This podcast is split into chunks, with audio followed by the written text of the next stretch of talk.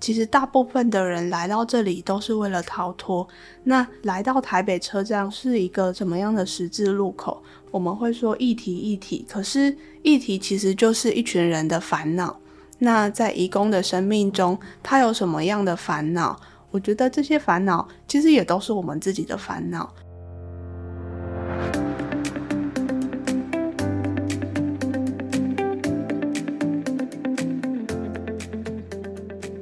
各位听众朋友们，大家好，欢迎收听愿景花生堂，我是主持人施凯。经过前几集气候变迁的轰炸后，今天我们要来聊一聊愿景工程也非常关注的移工议题。有些读者可能在两年前有看过我们推出的一连串报道，像是移工怎么都在直播，还有另外一篇叫做《我们一起坐在这里的理由》，台北车站的移工群像。这两篇报道呢，就是愿景工程在二零二零年的点阅率冠军。而且他的作者江晚琪当时还是一名大学生，但现在的晚琪已经成了一名作家。他延伸那系列报道的主题，出版了《移工怎么都在直播》这一本书。这本书他刚好在最近上市，他也荣获了 Open Book 好书奖的年度生活书，而且他也登上了成品、博客来这些店家的当月选书。所以现在我们就请晚琪来和我们打一声招呼吧。Hello，各位听众朋友，大家好，我是晚琪。那我其实，在之前写《义工怎么都在直播》这篇报道的时候，还在念大四。那我之前是学人类学、民族学的。然后，其实我二零一五年的时候上台北读书，那个时候就接触到了台湾的义工议题，所以很尝试。周日的时间，我会到台北车站大厅去认识印尼朋友，或者是我们就其实是就是一起在周日里面去做活动，或者是相聚吃饭等等的。一开始从直播这个题目开始，然后写写写，然后在这个社群里面常年的观察到很多我觉得很有趣的事件，所以后来才把它写成了现在的这本书《义工怎么都在直播》。婉晴，你刚刚提到啊，二零一五年就上台北读书了。那当时你就接触到义工的议题是怎么样开始的呢？嗯，那个时候我还在一间叫灿烂时光书店的关注义工议题的社群店工作。每个礼拜天，灿烂时光书店都有摆印尼文的书摊，在台北车站，义工们都会围圈圈坐着。所以我们的书摊也有一个圈圈，是呃，我们几个台湾人或者是一些我们很熟的印尼朋友在那边坐着。那时候我就开始认识了一些在台湾当看护的印尼朋友。其实我是一个比较内向的人，我一开始其实没有抱持着我要写什么东西。后来其实是过了五六年吧，我才开始在书写。在这个社群里面观察到的东西，跟各位听众朋友们补充一下，灿烂时光它位于新北市的中和区，它是一间专门引进东南亚书籍，也举办义工相关的展览讲座的一间独立书店。那婉晴，你当店员是自己主动去应征的，还是他们老板有一天就突然说，哎，你要不要加入我们书店呢？哦，我其实很开心诶，因为我第一次去书店的时候，我看到诶，在这个书店的活动的后台，有很多这个书店的长工在呃聊天讲话。我第一次来台北生活，其实我很向往这样的交友圈。其实。不是因为我对什么什么东西非常的感兴趣，其实比较主要的原因是因为它让我在台北有一个归属感的感觉，就是跟台北移工议题的关注的朋友和在台北工作的印尼人们。其实我在读你的文章的时候，我有意识到这一点，就是如果我今天是为了移工的议题，我今天是为了写作，我今天是为了某一个目的。那慢慢的认识他们，那当然最后也是会变成朋友，没错。那可是，在这个认识的过程里面，有一些东西，它可能就不会那么的鲜明。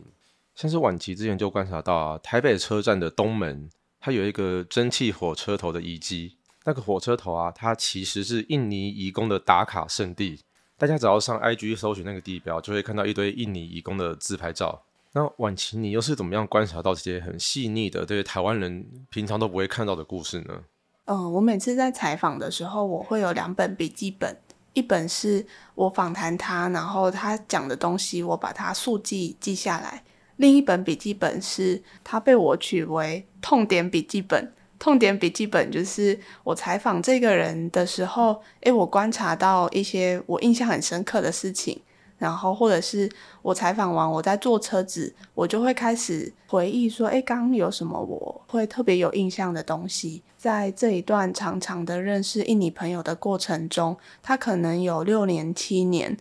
其实我在发想这一本书里面，我想写的东西，例如很多人。小时候看过《流星花园》，然后从此梦想要来台湾。呃，觉得台湾男生都很帅，都很很有钱。我想要有一个浪漫的恋爱，或者是这本书有一些题目是移工和生长者，很多时候有一个共同的处境是彼此离不开，他们可能成为了彼此的手臂或身体，然后彼此也有很强的、很强烈的情感的羁绊。所以，呃，怎么观察的话，我觉得其实就是这些东西一直都是我的日常生活。然后，直到这两年真的想要提笔书写的时候，我开始回忆这些在社群里面我印象很深刻的东西，然后才把它记录下来。所以，婉晴，你在做你所谓的速记还有痛点这两种不同的笔记本的时候啊，你是用采访的形式在当下直接把它记录下来。还是你是跟这些义工们说拜拜之后，你可能搭车或者散步回到家，晚上没有事，你才去回忆这些场景，做一个比较有系统性的整理呢？就是我觉得在生活里面，你真正印象深刻的事情是不会忘记的。然后其实是从呃义工怎么都在直播这篇报道开始，呃，他获得蛮好的回响的。那那个时候我就在想说，诶，我有没有可能继续记录？我在社群里面，我觉得很棒的观察，所以我就开始在思考说：，诶，我心中的那个痛点笔记本，它曾经印象深刻了什么东西，才有今天这本书的一些主题。我相信要记录下、重现那些场景是一个很困难的工作啊。那你是在学校培养出这样子的能力，还是说你从小到大就天生充满了好奇心，喜欢去关注这些细节呢？跟义工相处，跟印尼朋友相处，它本来就是我的日常生活。例如说，我有一件事情很有趣，是有一次我跟朋友到马来西亚的吉隆坡玩，然后我们就在一间青旅里面住。然后就有两个中国的女生问我们说：“哎，你们等一下要去哪里？我们等一下要去那个什么水水晶教堂什么的，你们要不要跟我们一起去？”然后我跟那个朋友都是长期在这个义工的社群里面活动的两个台湾人，然后我们就说：“哎，我们要去某一栋义工的大楼。”对。所以就是我们的日常生活其实都是对移工或者是移动很感兴趣的。这个在日常生活里面的观察或者是兴趣，它也是一个呃能让写作呃更丰丰更丰富的一个很重要的东西。而且我听说你为了好奇心去做田野调查的时候啊，你还去了台南的，我记得是鹿耳门天后宫嘛，你被那边的妈祖钦点成了仙姑。我记得你把这个故事写在脸书上的时候，引起了一阵轰动。那你当时的动机或者背景是什么？你可以帮我们分享一下这段故事吗？嗯，好。首先不是仙姑，是仙女。是仙女，对，仙女。说错了，说错了。嗯，这这件事情其实也蛮有趣的，就是呃，我意外的在一篇文章里面得知。台南的鹿耳门天后宫有一个仙女选拔比赛，那当时候我就对这个活动感到很好奇，但是我自己又觉得我不符合主流的很漂亮可以成为仙女的那种女生，我应该没有办法报名。或者是我不想要报名，所以我就怂恿了身边很多朋友去报名，这样他们也说哦好啊，我觉得我就是那个仙女这样。可是结果快到了报名期限，我问他们说，哎，你要不要去报名一下？他们就说哦我没空，或者是我要出国跟我男朋友去跨年等等的。台北人就是爱讲价。对，然后我后来真的是完全找不到朋友去。报名这个活动，不然我就可以做田野观察，所以我就自己去报名了。对，然后就是嗯，就不小心选到了仙女的第一名。嗯，你为了观察你的朋友去当仙女，那因为朋友们后来都临时落跑，所以变成你自己去参加这个事情，然后你观察你自己。对 对，没错。这样其实跟你去进入移空社群，其实我觉得有点像，就是当你发现这条路你没有走过，然后对你来说很有兴趣。比你过去的生活更有兴趣的时候，你就会让自己亲身去沉浸在这样子的环境里面去理解、去认识。你在书中的前两章，你是用空间跟情绪这两个东西去做分类的嘛？嗯，因为我们自己在写移工的题目，或者说我们在做移工的倡议的时候，我们必须要踏出的第一步，就是让台湾人去理解，移工其实是生活在我们身边、周遭，无时无刻跟我们在一个平行世界活着的另外一群人。所以你会选择用空间跟情绪来带出书中前两章的主题，也是因为这个原因吗？嗯，前两章会衔接到移工生活、移工活动的空间和这些空间里面，或者是移工来到台湾是因为什么样的情绪，或者是在这一段长长的在台湾生活的路程。他会经过什么样观念碰撞的时期，会有这样的衔接，是因为一开始在这本书的安排里面，因为我学人类学，我希望可以用一种比较田野书写或者是人类学书写的方式，去架构出一个移工生活的空间。嗯，先让大家理解移工生活的身处的空间是什么，比如说台北车站社群。大部分的台北人，他可能会知道哦，这里假日都有很多印尼人，可是不会知道这里其实有一个隐形的移工社群的空间。嗯，对对对对。然后会想要把情绪放进来，是因为在台湾移工来到台湾的路程里面，其实有很多幽微的事情正在发生。比如说，认识一位看护四年之后，他叫英塔利 （Indley）。然后他的绰号叫阿妈，因为他有一个泰国前男友叫阿公。认识他四年之后，他其实才跟我说：“哦，晚期，其实我来台湾的原因是为了要逃脱，逃脱一段婚姻的失败，或者是感情的挫折，或者是家里欠债，我没有办法再继续改变什么。很多人来台湾的原因，其实都是因为逃脱。”他这么跟我说，然后我就开始思考：“哦。”如果是这样的话，大部分的新闻媒体或者是主流的叙事里面，对移工的叙述都是：诶，移工来这里就是为了赚钱。那如果是像是阿妈跟我说的，其实大部分的人来到这里都是为了逃脱。那来到台北车站或者是来到台湾，对他的生命来说是一个什么样的？变化或者是一个什么样的阶段，什么样的十字路口？我觉得串起这些移工来到台湾，他移动了，来到一个新的地方的情绪，是我很想要做的一件事情。因为人的感官都是一样的。如果我想要理解移工，我可以先去从情绪开始。嗯，因为每一个人都曾经有移动的经验，每一个人也都有迷惘或迷路。观念碰撞的时期，我觉得去书写移工的这一些故事，或者是田野里面的报道，我觉得一个很重要的东西就是我们会说议题议题，可是议题其实就是一群人的烦恼。那在移工的生命中，他有什么样的烦恼？比如说恋爱的烦恼啊，亲情的烦恼，自己没有自信的烦恼。或者是在生活中、生命中，他此刻好像迷惘了的烦恼，我觉得这些烦恼其实也都是我们自己的烦恼。所以想要把情绪串进来，也是因为我们生而为人。比如说我到台北生活，其实也跟移工一样，我移动了，我也有会有我的烦恼。所以是是这样的原因，让我想要把情绪这件东西串联在移工的故事里面。我们在写移工议题的时候，最常见的就是把台湾人去澳洲打工留学这件事类比在移工的身上嘛。可是你刚刚的观察却让我发现，我们在做这样子的比较的时候，我们其实没有写出这些人为什么要离开。就是以我身边的朋友为例啦，就有些人他们是因为钱嘛，有些人可能是要逃离某一段工作、某一段关系，或者是自己的家庭，所以他们暂时选择离开。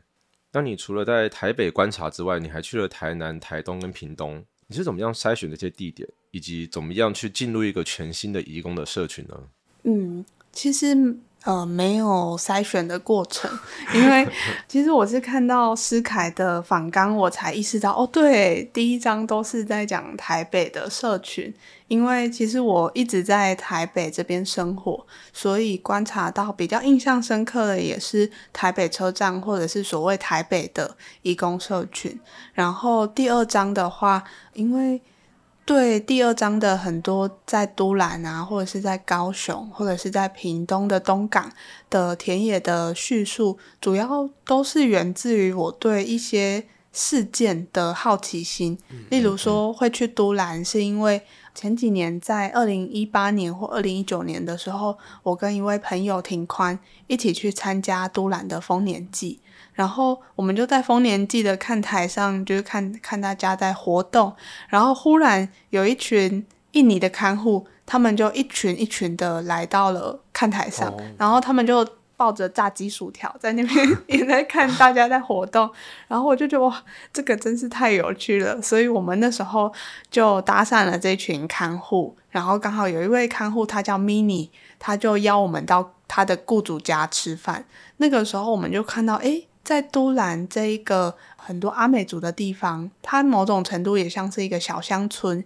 小渔村一样。那看护在这里的生活也很有趣，诶，就是看护常常去邻居的看护家聚会，或者是 mini 邀我们去他的雇主家的时候，呃，我们就一群人在吃东西坐着。然后那个时候刚好有一位穿族服的阿美族的男生就走过去，他是一个年轻人，然后他就走过去说：“哦，你们是拉印尼哦。”拉是阿美族的年龄阶级，它叫做嘎布。然后阿美族的年龄阶级有很多拉什么拉什么的名字，例如拉中桥、拉干郡等等的。然后当我听到他说：“哦，你们是拉印尼哦”，我就觉得这个景象很有趣，就是蛮好奇在都兰的印尼看护的社群跟阿美族彼此的互动是怎么样的。所以其实是源自于我自己对很多以前就看到了现象很有兴趣，所以才去做这些外县市在台北以外的采访。嗯，所以还是跟你一开始说的交朋友这个心态是很像的，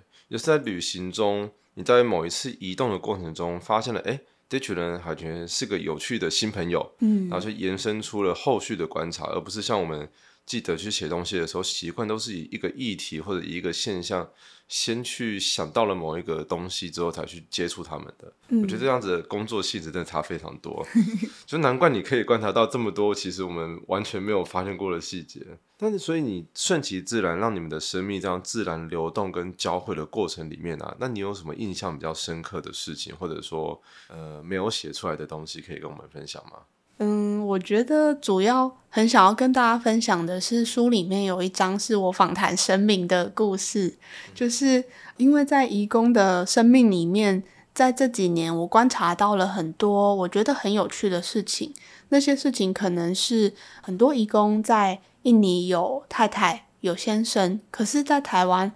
还是很常有一个暂时的伴侣。然后我对这件事情其实感到很好奇很多年了。它是一个很共通的移工生命中会有的事件，可是对于主流的大众来说，大众会觉得这件事情有道德瑕疵，所以我一直很不敢去问移工为什么。我就把这些我观察到的，我觉得很有趣的现象，把它整理出来，然后我去访谈了一位神明，他是。住在屏东的南天里府三千岁，他是一位王爷。然后那时候我是跟基山叔叔访谈，我其实就跟他访谈了很多在义工的生命里我很不了解的那些问题，因为有的时候这些问题我真的不敢跟受访者开口。然后我很印象深刻，神明有回答我一个问题，然后他让我有点改观了。那个问题是我有个朋友，他本来是一个看护，然后他认识了台湾男朋友之后，他就跟台湾男友结婚了。她男朋友很有钱，然后这个看护她也很常在她的脸书 po 很多哦，她去一间很漂亮的咖啡厅喝咖啡，或者是很漂亮的餐馆吃东西的照片。然后每一次这位印尼朋友去台北车站的时候，他的身旁都会围绕着一群印尼女生，这群印尼女生也很想要跟台湾人结婚，这样。然后其实对我来说，这就很像是台湾有些女生很想要嫁给警察，或者是很想要嫁给消防员一样。对我来说是这样的想法。可是对于大众来说，大众会怎么理解这些事情呢？我就去问神明，诶，那神明爷爷你怎么想这件事情呢？然后神明爷爷就跟我说：“哦，这个是好现象啊。”然后我也觉得是好现象。嗯嗯，然后我就说：“诶，为什么是好现象？”然后神明就跟我说：“哦，因为代表他们看到你的朋友他生活过得很幸福，他们也很想要啊。”然后我就：“哦，原来是这样。”嗯，神明其实回答了我很多我我改观了的问题，例如说，因为我对于义工的想法其实有一些阶段性的。转变，例如说，以前我在国高中的时候，我觉得移工很危险，跟主流社会大众一样。然后上台北之后，接触到移工议题，我就开始看了很多，例如顾玉玲老师的《我们》，或者是《回家》，这样在书写移工的生命中遇到很多辛苦的故事。那个时候，我觉得，诶，移工好可怜哦，台湾人好像很可恶。而我又是台湾人的其中一个人，嗯，那个时候我也觉得有点尴尬。可是我后来发现，哎，可怜和危险好像都是一个标签，我没有看到这个人的其他面。然后我后来就问神明爷爷说，哎，为什么人会在另外一个人身上贴标签？然后他就说，这个就是观察不彻底。然后我就，哦，嗯，就是有有一种恍然大悟的感觉。还是因为基生大家其实有社会学背景 他传递的也太准确了吧？嗯嗯嗯嗯，对，我觉得跟神明的访谈的那篇文章，我觉得我自己在访谈完之后坐火车回家，我自己想的非常多，然后我也觉得非常的有收获。所以你刚才提到说，对于义工的不同阶段的转变，其实这也是我从上大学到现在从事这份工作过程中，也也有一定会遇到的事情。就我也是。经历了一阵子的思考或者更深的理解之后，才发现说，其实就是愿景长期关注生障、长照或者偏向医疗，还有义工的议题嘛。我们一开始所体会到的东西，通常都还是很直观的，觉得这件事情有点可怜，这件事情让人很难过。可是，就是透过了后续一连串的理解之后，才会意识到，其实你可怜一个人的同时，你也是画出了你跟他之间的上下关系。嗯，你用一种上下关系去看待这件事情本身，它就是一个不健康的心态。嗯，所以刚才神明也跟你说的，那就是理解的不够。我觉得这点真的讲的非常的好。那婉晴，你在去拜访这个神明爷爷的同时，你还有去东港去认识到庙会里面的愚公嘛？可以帮我们分享一下那一段故事吗？嗯，好，就是其实。神明爷爷住在屏东，然后那个其实也是我当时候刚好要去屏东的东港采访一群印尼的渔工的时候，顺便去找神明爷爷的。所以我去找东港的渔工，其实是因为我一直知道东港三年一次有王船祭典，然后很多台湾人会参与。可是很有趣的是，不管在屏东的东港，或者是小琉球。或者是澎湖，很多像我一样，可能大学之后就离开我的家乡、我的乡村的年轻人，他外流了，所以这些乡村、这些渔村都很缺青年的人手参加庙会。然而，东港有很多的渔船，那这些渔船上面。生活或者是工作的印尼愚公、东南亚籍的愚公，这些年来就很常参与在庙会里面，一起扛轿子，一起绕境。然后在东港，我听说有一个很有趣的摇摆大鼓队，它上面一台发财车上载着的都是渔工。然后这些愚公之所以会参与庙会，是因为他们的老板也都在下面扛轿子，对。然后老板就问他，他说：“哎，你要不要帮忙？我给你红包，就是你你来帮忙我们庙会凑一个人手这样。”然后这些愚公就上去了，一一起打鼓这样。然后我就觉得，哎。很有趣诶，就是在台湾这些愚公，他们也是穆斯林，他们是怎么看待自己参加一个台湾的民间信仰的庙会的？然后在我观察这一个东港王传记的过程中，我会发现，诶，义工们在那一台发财车上打鼓，就是传统庙会不是都会有。呃，一定的鼓声的节奏嘛，就是咚咚咚咚这样的节奏。可是这群义工他们打的节奏完全不一样，就是他们是 自创的。对对对，他们在游行的时候会打，一种很很像有点拉丁的感觉。对对对对，没错。对，然后我就觉得很有趣，而且他们一边打的时候，有一些呃神明的轿子的车子也会放印尼的党度的音乐，就是一种民间的。呃，庶民的音乐，所以我就觉得那个画面其实是很有趣的。然后在东港啊，其实，在东港的王传记里面，他们会分七个角头，七个角头，它其实是来自屏东的东港。这这里的人以前也是从中国大陆移民到东港这一个小镇的，然后当时候就依不同的中国的原乡分成了七个同乡会。七个同乡们居住的地点的角头，然后很有趣的是，我在屏东东港采访这些渔工大哥的时候，我是到一间叫做 f o r s b y 的联合同乡会那里去采访呃我的受访者和朋友的。然后这间 f o r s b y 的联合同乡会，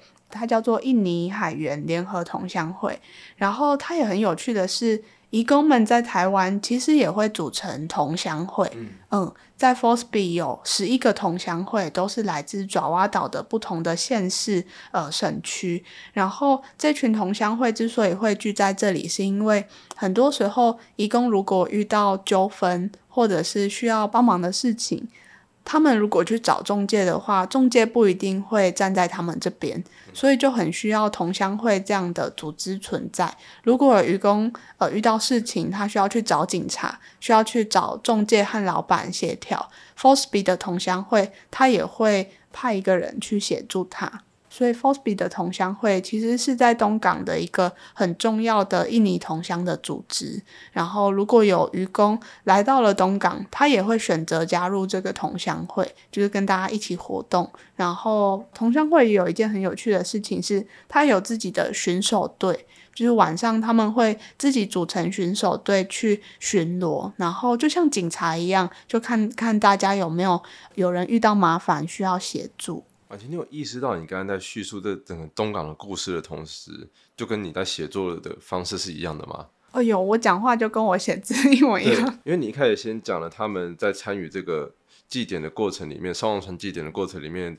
呈现了跟台湾人哪些不一样的音乐跟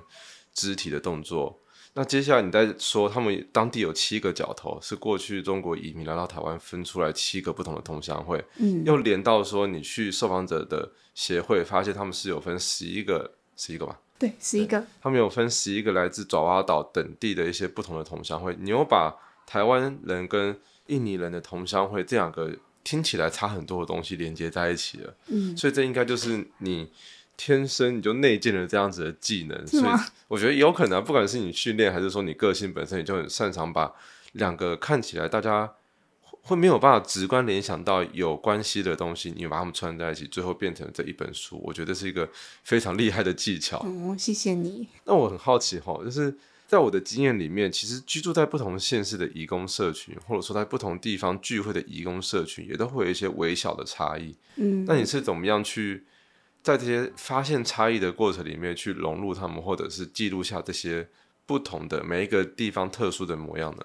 刚刚思凯讲到的差异，我觉得是有的。例如女性的看护在都会区社群的差异，然后女性的看护他们是有什么样的一个共通的个性？或者是我在东港访谈的时候，其实有一位渔工大哥说：“哦，渔工的生活跟厂工的生活是差很多的。然后他们比较不喜欢厂工，因为 他们某些的生活或者是他们的劳动特质就不一样。渔工有时候会觉得他厂工太凶了，或者是因为厂工他的劳动条件其实比较优渥，他是有劳基法保障的，然后渔工和看护没有，所以很多人也会觉得，诶，长工是不是站在一个比较高的位置？然后对我来说，去融入吗？或者是去跟这些群体的朋友交朋友，我其实能够比较顺利融入的，只有看护跟愚工。因为看护的话，是我在台北一直以来认识的都是印尼的看护，印尼的姐姐比较多。然后愚公的话，是我有一位好朋友，刚刚有提到叫庭宽，他长期的在屏东的东港协助 f o s b y 的愚公，所以因为跟庭宽是很好的朋友的关系，然后他也很信任我，所以其实到东港也是很感谢庭宽的协助，是他的协助我才能够顺利的到东港去，然后访谈。然后我觉得我能够比较亲近大家，还有一件事情，可能是因为我的身份的关系，因为我如果是一位学者，我是一位在大学教书的老师，那我要做义工的田野。我要亲近其实是非常困难的。然后我如果是一位研究生，我也什么人都不认识的话，我要亲近也是非常困难的。然后我记得在访谈一个题目叫做“关于爱情”在书里面的时候，我有一个印象很深刻的画面，是我那时候认识了一位在屏东东港的渔工，他叫做阿飞。然后因为之前已经有因为王传记。庙会的事情访谈过他了，所以我那时候的访谈，我觉得，诶，这个人他的想法很成熟，然后他常常会写歌，写一些情歌，然后他也有跟我讲过，哦，以前的。以前的我比较爱玩呢，我我现在就就就有有一些改变，生命人生的改变。这样，他来台湾其实二十几年了，他在两千年就来台湾，所以他也在东港待很久了。然后关于爱情的这篇题目，其实讲的是婚外情，就是所讲的其实就是我一直以来的困惑。义工来到台湾，他可能有老婆有先生了，可是。为什么这一群印尼人他还是需要在台湾有一个暂时的伴侣呢？我觉得就跟到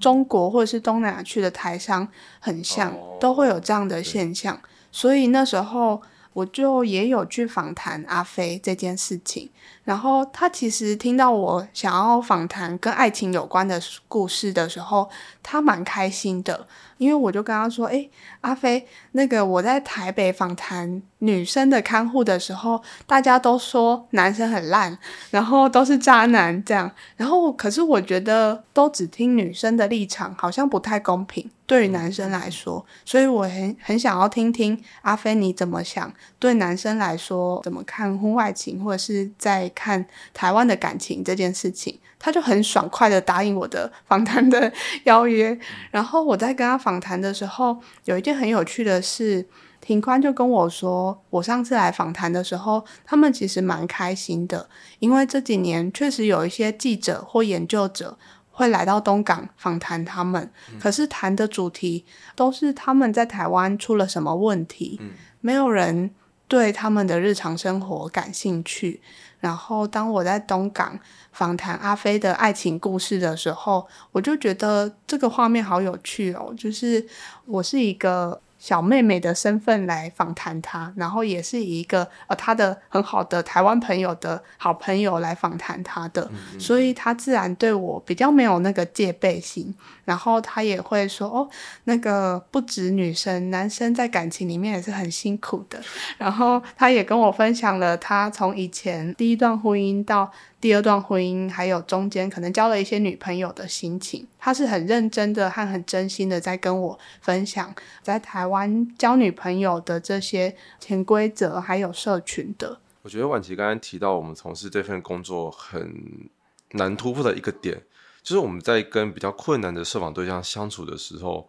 说实话，我们的性别、我们的年纪。都会影响到我们跟这个人可以谈多少东西，所以像看护跟我们的日常生活是比较贴近一点的嘛。那至于工厂里面的义工呢？我记得你在书里面是不是有提到一些厂工的故事？哦，有有一篇是关于改车的车队，就是这个其实是我的编辑他。点菜跟我说，哦，我对这个非常感兴趣的。然后我也观察到台湾很多读者吧，或者是我身边的人也都会有一个疑惑是，诶，为什么他们这么喜欢改车和骑那个很瞎趴的电动车？所以我就透过朋友的协助去访谈了一个台湾的改装的电动车队。然后除了这个之外，也有我妈妈的故事。其实我最早在认识义工，或者是有接触到义工的契机，是因为我的妈妈，因为她常年的到现在也是从我出生到现在，他都在关庙的一个工厂工作。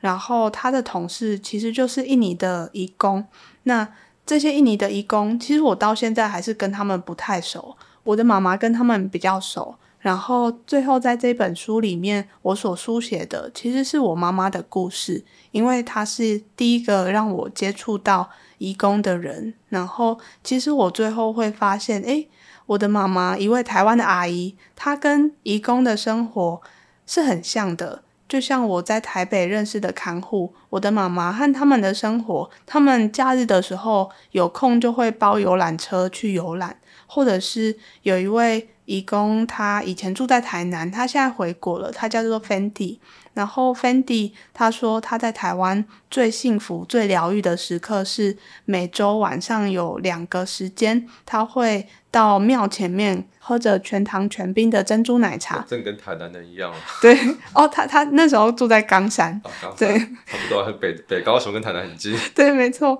他那时候。最疗愈的事情就是喝着珍珠奶茶，看台湾的阿姨跳土风舞。然后很有趣的是，我在台北生活一段时间之后，最近我就发现我妈妈开始跳土风舞了，因为她觉得很无聊。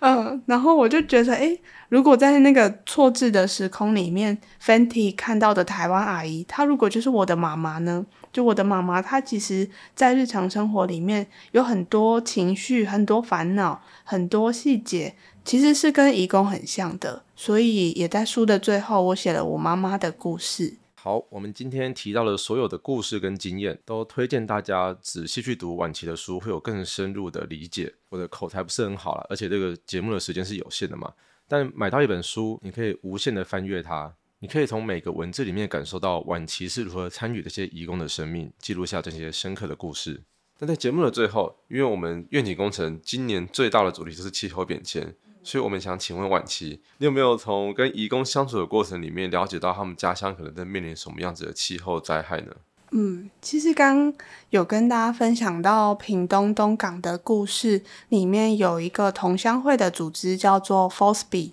然后这个 Fosby 的同乡会组织，他们除了有巡守队，然后也有帮同乡们解决困难的服务之外，他们还有一件很重要的事是，他们会为他们的家乡去赈灾做募款。然后其实近几年，他们很常为了可能水灾、大水灾去做募款，因为全球暖化、气候变迁的关系，印尼其实有两个季节。雨季和干季，那这几年因为全球暖化的缘故，所以这些季节的分明它越来越不明显了，界限越来越不明显，所以它影响了很多时候印尼的雨季，它会下非常大、非常大的暴雨，瞬间的暴雨嘛。对，也很容易酿成很大的水灾，所以很多时候可能同乡会他们在赈灾的时候，就是也会多出一些为大水灾而赈灾的项目。诶，那像出了书之后，对晚期你的生活有造成什么改变吗？或者说你有没有一些跟移工议题以外的启发呢？嗯，我觉得。主要的改变应该是我跟我妈妈的关系，因为在我访谈我妈妈的这一篇故事里面，除了有写到的东西之外，没有写到的，但在访谈里面的东西是，其实我觉得对我来说，可能就跟很多纪录片工作者一样。拍家人和写家人是一件很难的事情，尤其我跟我家人的关系可能都是常年的很冷淡，或者是，呃，我们就不会跟对方分享我们的心情，可是就是一种，嗯，冷冷的，但是有彼此在心中惦记彼此的关系。我自己也差不多。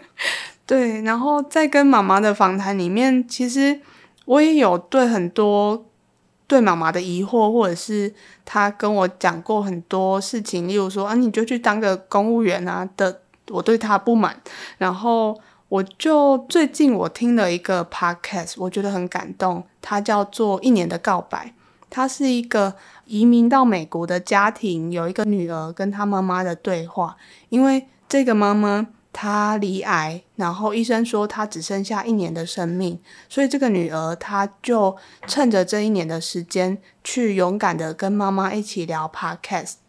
然后在他们的聊天里面呢，他们聊了很多女儿对妈妈的不满，妈妈到底那个时候是怎么想的呢？然后妈妈也聊了很多，她为什么会那样子对待女儿的。经过，或者是他自己心中的感觉，我听了那个 podcast 就听到哭了。其实我跟我妈妈有一些纠结或者是卡住的事情，我是可以透过访谈这个借口去解开的。所以在那场访谈里面，我很多时候讲到我快要哭了，然后我就一直在擤鼻涕，这样。然后我妈妈就说：“哎，你是你是过敏哦？”我说：“没有啊，我没有过敏。”嗯，就在我访谈完之后，书写完之后，我开始会固定的打电话给我妈妈了，因为在义工身上，其实我看见了很多我自己的影子。例如，刚有讲到了一位人物叫做英塔利，他绰号叫做阿妈。然后阿妈就跟我说，就是他在跟家人的电话里面，逐渐的只剩下钱。例如说，他打电话给他的小女儿，小女儿会回他说：“哦，妈妈，我在坐公车，我在忙，晚一点再打给你。”可是真的等到晚上了，他坐完公车了，他的女儿已经忘记打电话给他了。然后那一刻，我听到英塔利在这样讲的时候，我。就发现哦，这个就是我哎，就是我，对 对，那个就是我们。然后在在那之后，在写完书之后，我就跟我朋友讨论这件事情，说，哎，到底要怎么样去改善，或者是去去思考这件事情啊？然后我朋友就跟我说，哦，他其实每个周末都会打电话给他的家人，然后他问我说，是什么让你不敢打电话给你的家人的？因为我妈妈都会问我感情有关的事情，我觉得压力很大。然后他就说：“哦，那你就可以跟妈妈这样说啊，你可以跟妈妈说，哎，妈妈，我其实很想要跟你聊天，可是当你跟我聊感情有关的事情的时候，我会感到很有压力。我们可以不要聊这个，但是我可以继续跟你聊天嘛。所以我有一次。”鼓起勇气的跟我妈妈讲这件事情，说我们我们不要谈这个，但是我还是很想要跟你聊天，我们可以聊聊吗？他其实就蛮感动的，然后他我我有跟他讲英塔利跟我讲的故事，然后我有跟他讲说，我有在反省我为什么都会忘记打给你这件事情，然后他就说，哦，对啊，就是。本来就是要常常打电话给家人啊。后来在我固定打电话给我妈妈之后，我其实得到了很多的收获。例如说，我们聊到快要吵起来的时候，我会说：“诶，我们不要聊这种不开心的事情，好不好？”就是这样会让我心情不好。然后他就说了一句话，说：“哦。”聊天本来就是会有不开心的事情啊，然后因为有不开心的事情，所以才会有开心的事情存在。就是有不开心的事情，然后彼此可以去讨论沟通，才会有亲近的可能。然后我就觉得哇，我妈妈真的是一个哲学家，很有智慧。对，没错。嗯，后来我觉得写这本书的收获，应该是我跟我妈妈的关系有了一些。我觉得蛮好的改善。那希望听到今天这集节目的听众朋友们，除了买书之外，也要记得去重新思考一下，你自己在对待家人、对待你的同事、对待朋友，或者说可能你家里面也有一位看护，你看这些人们相处的时候，到底有没有如此勇敢、真诚的去看见他们真正的模样？今天也谢谢婉琪上节目来分享她撰写这些故事、去做田野调查，以及跟这些生命真实、真心的交流时的各种点滴。谢谢思凯，谢谢各位听众朋友，大家下次再见，拜拜，拜拜。谢谢大家收听愿景花生堂，这是由愿景工程基金会制作的 Parkes 频道。我们是一个报道公共议题，也举办实体活动进行倡议的非营利媒体。如果你喜欢我们的节目，欢迎订阅、分享、留言，也欢迎小额捐款支持我们，继续为重要的议题发声。